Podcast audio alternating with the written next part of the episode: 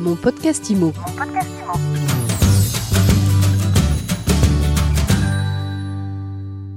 Bonjour et bienvenue dans ce nouvel épisode de mon podcast IMO, le seul podcast qui vous fait du bien tous les jours en parlant d'immobilier. On a beaucoup parlé du dynamisme des marchés ces dernières semaines, mais qu'en est-il exactement du marché du luxe? Eh bien, on va voir ça tout de suite avec Laurent Demeure. Bonjour. Bonjour Ariane. Laurent, vous êtes président du réseau Coldwell Banker France Monaco Europe Realty. Comment se porte le, marché du prestige? Le marché du prestige se porte bien, comme l'ensemble de l'immobilier, et encore plus, je dirais, le prestige.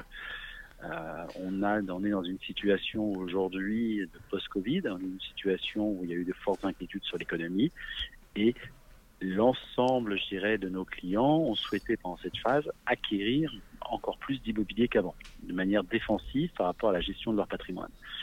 Et on se retrouve dans un phénomène un petit peu unique actuellement, qui est un phénomène de pénurie. Et ce phénomène est vrai en France, comme il est vrai dans les autres pays d'Europe, aussi bien en Angleterre, en Italie et aux États-Unis, Belgique, Luxembourg. C'est qu'aujourd'hui, les clients achètent de l'immobilier, mais ne se décisent pas de leur immobilier qu'ils possèdent. Donc ils augmentent leur patrimoine et ne mettent pas en vente. Et donc on se retrouve dans une situation de pénurie. Les, nos clients cherchent du très très bel immobilier.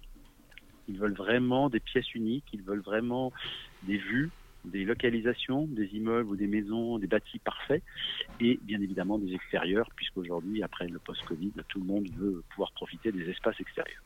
Vos clients, Laurence, ce sont qui? Parce que les, acquéreurs internationaux ont déserté le marché et malgré ça, ça n'a pas entamé euh, le dynamisme des ventes. Pas du tout, justement. C'est vrai que les acteurs internationaux et le, travel ban qui empêche un petit peu de voyager tout le monde, qui commence à se lever progressivement, fait que dans chaque pays, les acteurs nationaux se sont réappropriés leur propre marché.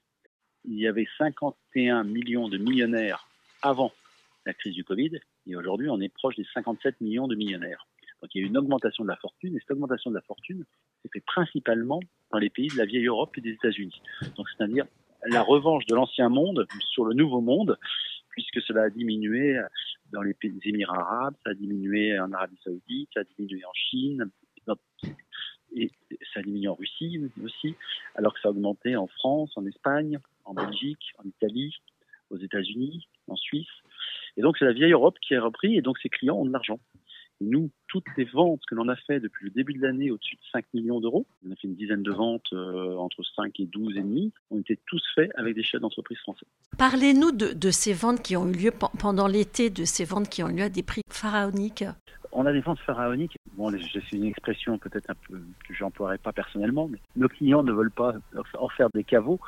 Ce que veulent les clients aujourd'hui, c'est, on le voit, c'est qu'avec la Covid, ils se sont aperçus qu'on pourrait, avec le télétravail, ils peuvent travailler n'importe où. Donc aujourd'hui, ils recherchent, notamment sur la côte atlantique, et là on a un véritable marché, euh, un boom sur le marché de la côte atlantique qui va, je dirais, de Deauville à, à Hendaye, au Pays Basque, jusqu'à la frontière espagnole. On, voit un boom de l'immobilier partout.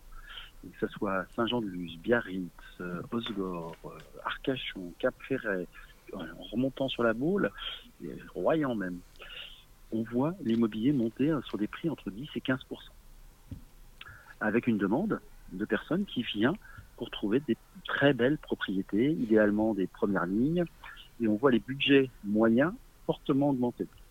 Là où avant, on aurait eu un budget moyen entre 1,5 million et 2 millions, aujourd'hui, on est allègrement entre 2,5 millions et 3 millions.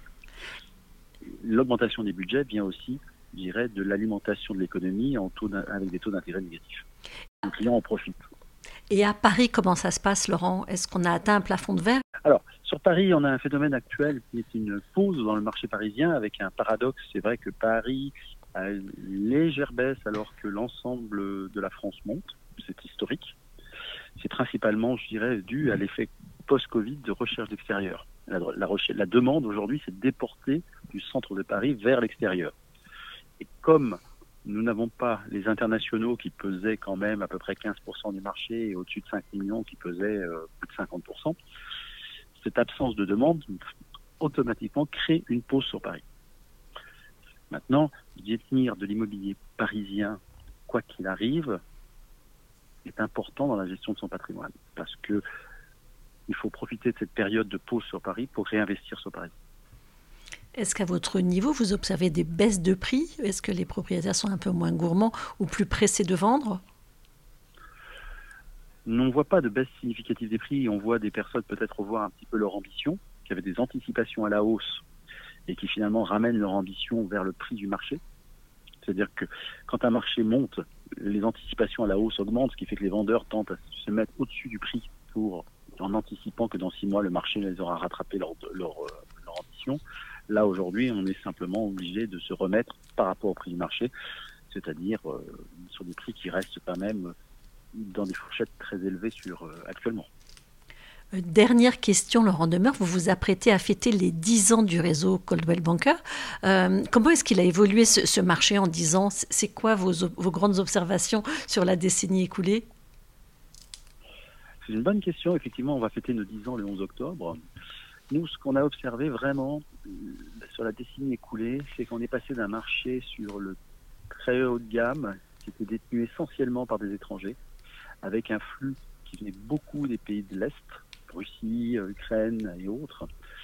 Euh, on a vécu l'arrivée des Chinois et aujourd'hui on voit un marché repris principalement par les Européens, avec sur les très belles propriétés, les Français, les Suisses, euh, les Belges, les Luxembourgeois, là où on est en train de nous s'implanter, hein, justement pour nos synergies commerciales.